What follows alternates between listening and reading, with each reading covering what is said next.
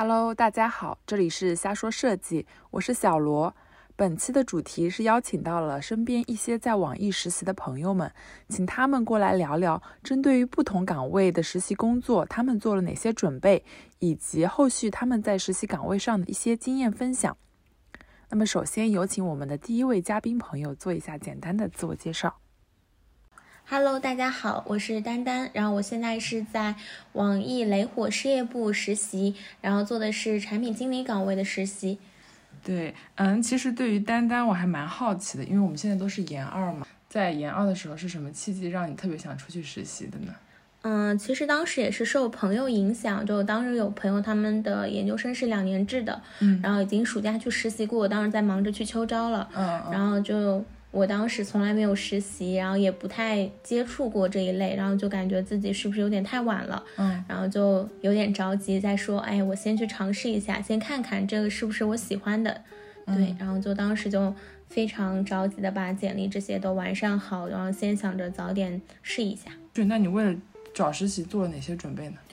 呃，其实因为我当时也是比较紧急嘛，就先把自己的就是有的项目经历理了一下之后，开始完善自己的作品集，然后呃找一些就是比较有经验的学长学姐帮我看一下，说哪边要修改。简历和作品集？嗯，就是作品集。对，作品集好像没有做。是 简历，对，主要是简历的修改。然后，因为就是产品岗更多的可能就是看你的简历去深挖你的信息嘛。那它这个简历的信息量要很大了，就是你的文字表述能力，就是你要说我负责了很多。你要在里面说很多有效的信息，比如说这一个东西你们是怎么样个流程去做的，你在其中做了什么东西，主要负责什么，然后以及说你们的产出是怎么样的，就是最好是一些数据的支持去支撑你说我有什么产出。嗯，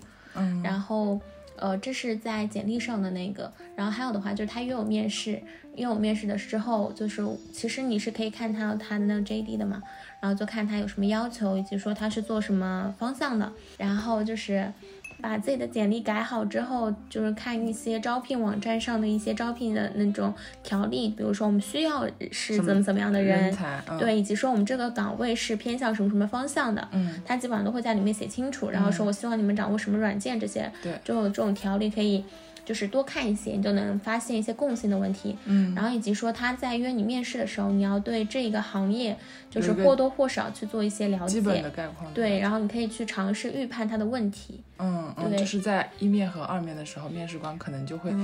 随机抛一个。但其实你可以就是先去了解整个他的这个行业是怎么样的，现状是怎么样的，然后再去就是问一些自己就是尝试给自己抛出一些问题嘛。嗯，就反问或者说，然后其实刚刚那个简历，你也需要在简历中间自己给自己设问，就是你不要在简历上说我要去夸大我自己的东西，然后导致你接不住，就是他问你的问题你接不住，这样就会暴露出你更多的事情。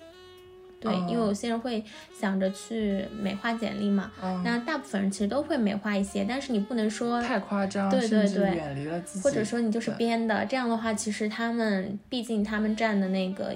角度是比我们更高一些的，嗯，其实我觉得跟那种我们复试面试也还挺像的，对对，就是要有一些小心机，但是你也要做好你基本的一些，对对对，呃，基础的知识，在这个能力之上去进行一定程度的优化。对，是的。丹丹他现在做的产品经理的岗位是关于呃一个游戏嘛，叫做《永劫无间》，对吧？嗯，对的。我还蛮好奇，就是产品经理在做游戏这个岗位的时候，他的工作流是怎么样的？嗯，其实准确意义上说，我的岗位不叫产品经理，因为在游戏的部门划分，它和普通的互联网的划分是有点差异的。它比较多的说是叫游戏策划那一类。嗯，然后其实就是整体产品的那个工作流程都是比较类似的。就可能我们接到需求之后，或者说自己产出的需求之后，我们要去评判这个需求需不需要去做，或者说它合理与否，或者说哪些部分不合理，哪些部分要怎么调整。嗯，就你不可能说盲目就去把一个需求去给它完成嘛。嗯，然后再想说，基于我要做这个需求。然后我需要提出一些解决方案，嗯，如何去解决它，嗯，然后去协调一些呃视觉动画前端后端测试这些资源，就是你的时间档期你一定要先协调好，因为你就是呃，既要说提出一个解决方案，也要说把这个方案确实的去在它的上线时间内对执行完毕。嗯，呃，那产品我可以理解为产品经理这个角色更多的是你在发现了这个问题，然后提出解决方案，并且去评估它整一个的呃落地实施，就是站在一个更全局的角度去统筹规划一系列设计的全链路的过程。然后直到它的上线，然后上线后可能还会有迭代。对，然后再反复的去在各个各个岗位之间进行沟通。对，然后它的那个需求的来源的话，可能就是不同的，呃，组织架构会有不一样的，肯有些肯定是自己产出，然后又有些可能是别的职能部门的一些需求。嗯然后嗯对，就是除了《无间》这款游戏，就是他们是有本身的那种主策划、主运营，像我们这种实习生其实是接触不到其中去的。嗯，因为这是一个游戏比较核心的核心的内部的东西嘛。然后除了之外，就是它可能下载的一个端口是在官网，以及说官网会有一些信息流，嗯还有一些它的就是。游戏助手。嗯，不对，游戏助手是一个单独的一个 A P P，然后做的是一个海外版本的。嗯对大概是这样那你现。在负责的主要是这个，就是官网的，就是呃那个入口里面它有一些需求，就官网的页面上的需求，以及说一个海外的 APP 助手的里面的一些需求。嗯嗯，对。好，那其实前面多多少少的问题，我们就大概通过丹丹知道了，如果我们去实习一个产品经理的岗位，会要做哪些准备，然后呃，他在这个产品经理的岗位会有哪些工作流程。那其实接下来我我还蛮好奇，就是在这个需求方面，像我们本科就很多的是传统的工业设计，硬软硬件结合的这种产品会多一些嘛。然后你现在做的是个游戏的这种需求，你觉得这两个的区别在哪里？呃，他们的区别，也，是不是可以这么理解啊？就是说，游戏、互联网的产品和软硬件的产品，他们都是一种解决问题的手段。对，因为毕竟互联网也是为人的需求而服务的，就是嗯我是在这个场景下。然后这个人群是有这个嗯需求，然后刚好我们这个互联网的产品是对标了这个，去解决这个，嗯嗯它是我们的用户，嗯，就是用户画像中的人物嘛。对，那我们本科不是工业设计，就是你现在在做做的这个产品经理的岗，选择的互联网产品的赛道里面，它其实还是有细分的喽。嗯，对，其实，呃，我个人感觉就是产品经理这个岗位是比较吃赛道的，嗯就因为，呃，你对一个行业的见解会越来越深，然后它行业之间的壁垒就会越来越高，你跳槽或者说去更换行业的那个成本会很高。然后其实，呃，我第一段实习是做的是一个 B 端的，然后是，呃，相当于是一个服务型的一个产品，就是我们去对接各大公司的一个 OA 系统，嗯去给他们提供我们这一套服务。嗯然后在我第二段实习的话，就接触的需求种类会多一点，可能是一些呃网页端或者说 APP 端的一些对需求的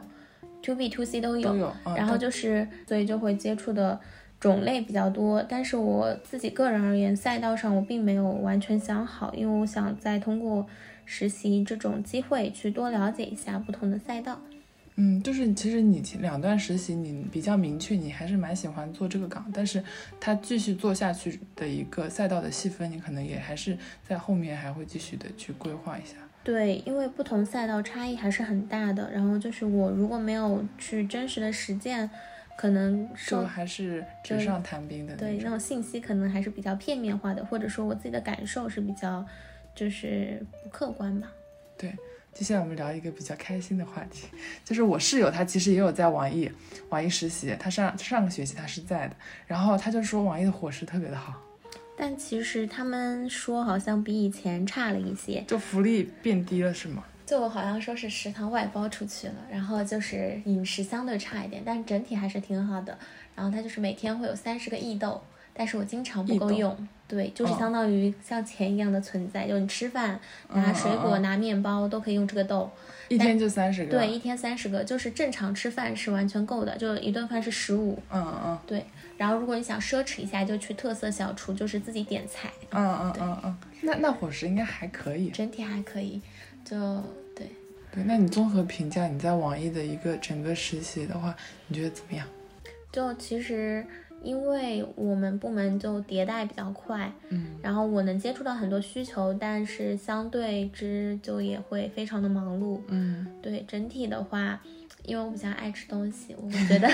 它的伙食会治愈我，就。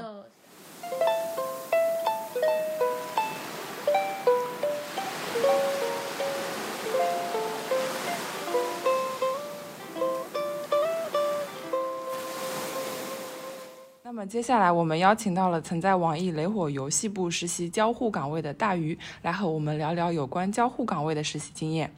首先有请大鱼做一下简单的自我介绍吧。呃，Hello，大家好，我是大鱼。我之前也是在网易做关于游戏交互的一方一呃方面的一些事情，嗯，呃，但是现在没在里面做了，嗯，呃，今天的话有幸给大家做一些呃自我的分享吧。嗯嗯，那其实我想问的第一个问题是，大鱼之前的实习经历是怎么样的？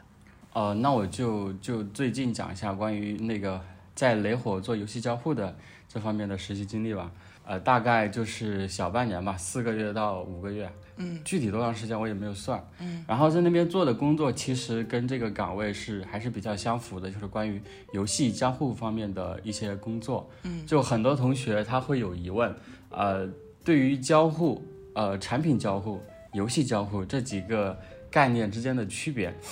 对我也不太呃，首先，咱们作为工业设计的同学，嗯呃，交互这个东西也经常能接触到。呃，我们所谓的传统交互就是我们与人机之间的交互嘛。嗯。然后的话，现在因为互联网的发展，呃，渐渐的界面交互它就兴起了。嗯界面交互就是我们所谓的那个程序、小程序或者是 APP 的界面交互，还有网站的界面交互。嗯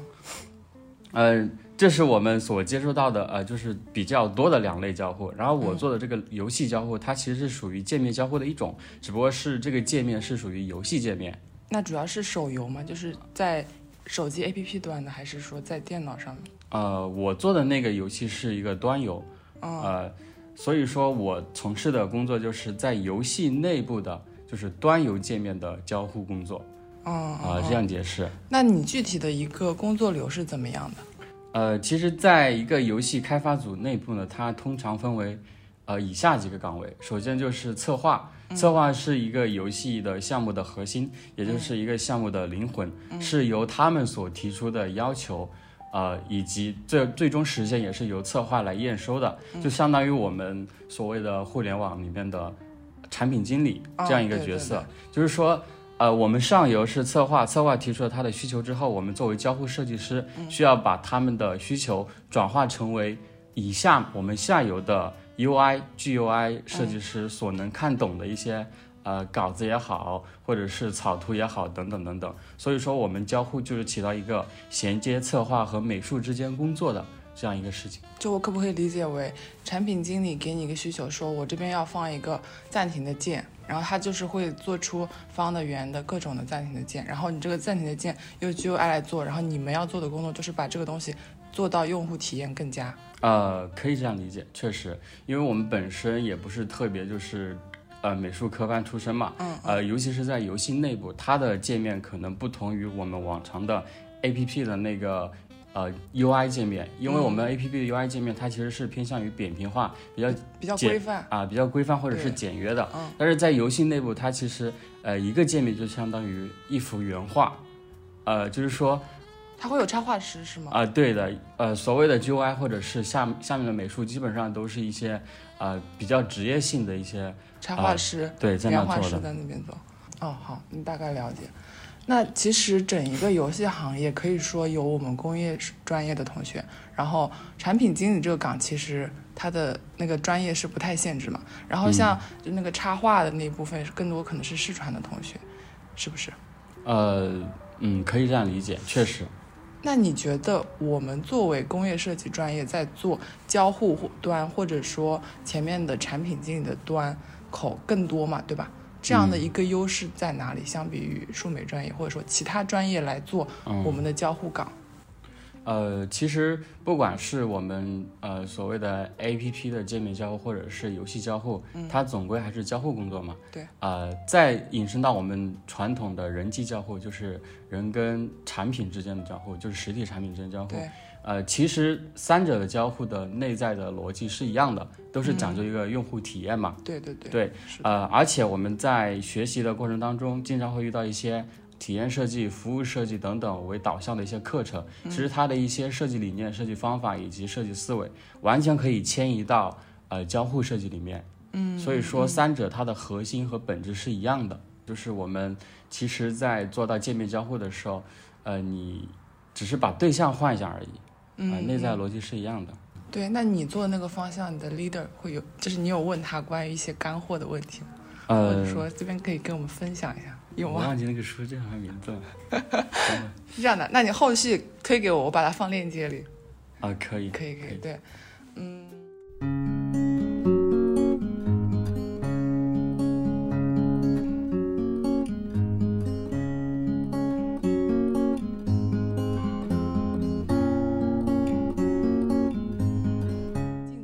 前面讲的更多的是你在网易雷火游戏部做交互面对的工作流，以及给我们嗯更加具体的科普了关于交互它整一个我们需要接触到的前端、中端、后端的一些过程。嗯，那其实我还是比较好奇，就是因为你之前是是跨专业的，啊，是的然后从从什么专业？是从学前教育专业。对，就就我一直都还蛮好奇，你学前教育，然后你考了是设计学的研，结果现在在做交互岗位的实习，啊，然后你整一个这样子是有什么？就是你就是比较喜欢交互呢，还是说，呃，怎么样转到我们专业来说？呃，就简单说一下这其中两次转变吧。首先嗯是一个跨专业考研，啊、这个呢其实完全是因为一个兴趣，因嗯为自己就从小特别喜欢创造性的工作，嗯，然后所以啊、而且其实本科学的学前教育专业，它也是。啊，了解同学应该知道，就是样样都学，但是样样不精通就会学什么钢琴，啊、对的，就是琴棋书画都必 都必须要接触，啊，这也是一个契机吧。然后自己对于创造性的一些啊、事情比较感兴趣。那那你跨个专业考到设计学，而且还是学硕，嗯，是怎么样的？呃，就是因为感兴趣，所以就跨过来了。嗯啊、这是一个，所以说兴趣是我导致我第一次呃就转行的最大的动力。第二次其实快乐交互专业也是另外一个契机，就是有一次在跟同学聊天过程当中了解到，就是呃，因为毕竟自己学校在杭州嘛，然后杭州它的互联网产业又比较发达，对，呃，其实从现实角度来考虑，就业这一方面考虑到了，因为做这种呃，相比于传统的人机交互，呃和呃和这个软硬件结啊合的这些交互，对对对，和这个界面交互来讲啊，在杭州的工作机会还是相对较多的，嗯，这是一点。另外一点就是，嗯、可能也是因为自己性格原因，喜欢接触新的事物，然后就在这里面试了一下。啊、在去年暑假的时候，自己有去专门有学习过这方面的知识，然后才接触到这个行业，才跨到这个呃互联网的界面交互里面去了。哦，那你在做投递交互岗位的时候，其嗯实你做的工作就是去年暑假的时候，你是为了就是准备作品集去系统性的学习交互的知识。对，也不算系统性吧，就是、呃大 差不多就大致了解了一下这个呃基本的工作流程和简单一些概念，然后拿着产出的一些小小的作品去面试。那因为我之前问丹丹，她其实她没有怎么准备作品集。嗯你觉得交互岗位他的简历和作品集是同等重要的，还是说作品集需要更加的侧重？呃，其实作为呃设计设计嘛，不管 交互它其实还是设计。嗯呃，我们作为设计师，作品集应该是我们呃设计水平的最高面啊、最高最高凝练，嗯，可以这样讲。嗯对，所以的话，呃，也许公司那方面对于实习生他不会要求特别高，但是说对于你自己的话，还是需要去准备一份这样的作品集，作为自己的一些总结也好、凝练也好等等等等。而且这是作为实习嘛，如果说以后作为啊、就是大家上了上了就是毕业了，上了社会，去寻找正式的设计类的工作，其实设作品集还是需要的。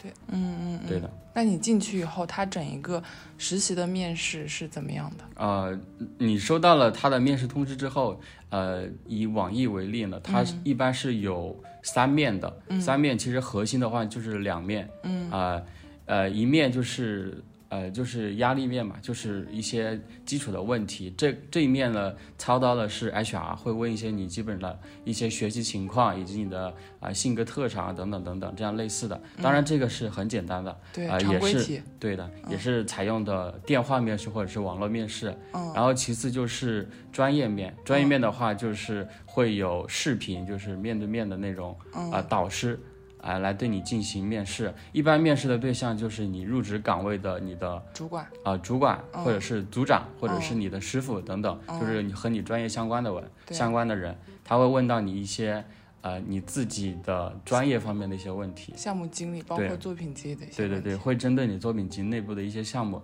然后叫你进行阐述啊、或者讲讲你之前呃是怎么样想出这些方案的，想这样的。然后呢，需要提一点的就是，如果大家对于游戏行业感兴趣的话，嗯呃，其实呃，其实就是在我们国内的话是没有游戏设计这一个专业的，对对对吧对对，所以说衡量一个人呃他的游戏设计能力的高低，呃，可以从你玩游戏的多少这个维度去衡量。那那女生女生去面试这个不是吃亏啊？就 不知道，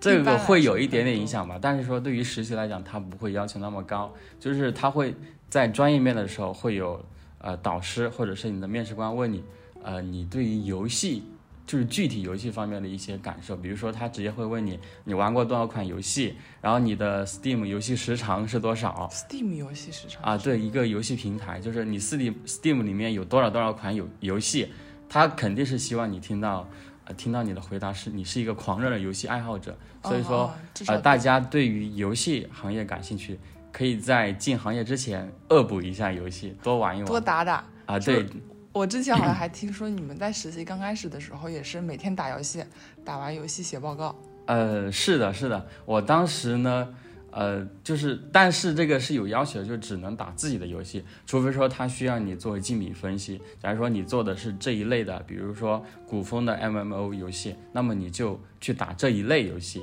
然后体验一下整个的一个操作或者交互流程，然后写出一份报告，是这样子的。嗯嗯嗯那么你打游戏就不是休闲了，而是工作了，嗯，就这样的意思。对对对之前就是前几天，我不是你也接到了字节的面试 offer 吗？嗯。你对就是不管结果怎么样，嗯，我们就是可以来稍微也聊一聊，相比于网易，那字节它整一个面试有什么经验分享吗？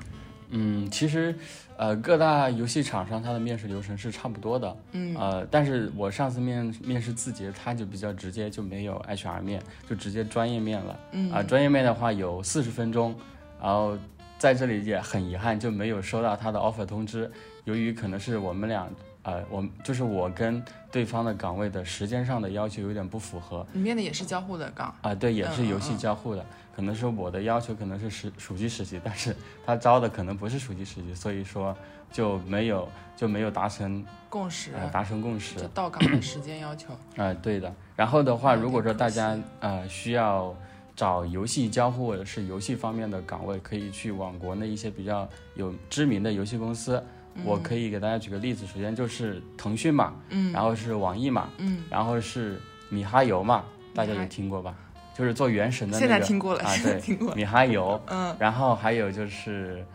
呃，盛趣也可以，叠纸游戏也可以，然后还有一些其他的，呃，我在这里只只列举我记得的哈，就是一些比较有名的游戏公司，大家都可以去试一试。那整一个自己，他他在除了时间上的一个问题啊，你们在面的时候，他会问一些怎么样的专业性的问题？我觉得这个大家也可能是比较想知道的吧。呃，也是一些常规题吗？还是说会有比较大的不同跟其他的厂来说？呃，相同点是差不多的，呃，就是他会特意问到你对于他项目的理解。呃，我这里透露一下，就是我面试的那个岗位是呃字节内部的游戏板块，就是朝夕光年做的一个比较头牌的一个 IP，叫做《花一山新之月》啊、它是它是什么样具体的具体的游戏的话，大家可以之后去看一下。嗯。呃，首先他就会问到你对于自己项目的理解，所以说如果你要面试呃某个岗位呢，在网上看到他的项目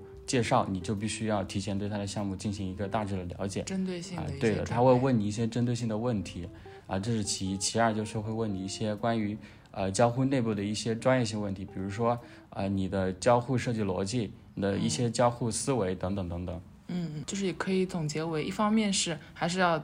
呃，专业方面的交互专业方面的基础知识，还有就是你要对我公司的一些项目流程。呃，第三点就是举例，他通常会让你举例，就是说就你玩过的游戏或者是做过的项目或者接触到的项目，举一个例子来从交互角度来分析它的优劣。哦，那这个就是什么都可以，呃，对的，就但是。你得提前准备一下。嗯嗯嗯。哦好，那最后一个问题，在网易游戏部这样的一段实习经历，你整个如果简单的总结，你会觉得是怎么样一个收获呢？嗯，首先说对于公司和岗位来讲，呃，在网易做游戏还是一个蛮幸福的体验。嗯，因为毕竟从游戏这个角度来讲，呃，除了鹅厂、腾讯之外，然后国内就是网易这两个大头在领着中国的游戏往前走了。对对但，不管游戏质量怎么样，但总是说他们两个规模最大，所以说对于游戏行业，呃，如果要进到游戏行业的话，进网易和腾讯是一个比较不错的选择，这是其一。另外的就是在游戏，就是在实习内部，其实、呃网易内部的导师制它也是比较的好。具有亲和力的，就是你的导师可以是亦师亦友的关系，你可以在工作期间跟他谈论专业问题，然后吃饭的时候跟大家瞎聊，聊七聊八都可以。嗯有点官方，那你自己自己对于网易有没有什么吐槽的？网易吐槽啊，人太多了。是不是大家都去？对对，人太多了，就是，呃，尤其是吃饭需要排队，上厕所也需要排队那。看来网易真的挺火的，大家可以去啊。对，人确实多。嗯嗯，好的好的好的，今天收获颇丰啊，大宇学长讲的很细。好的，那就，谢谢大家。好的好的。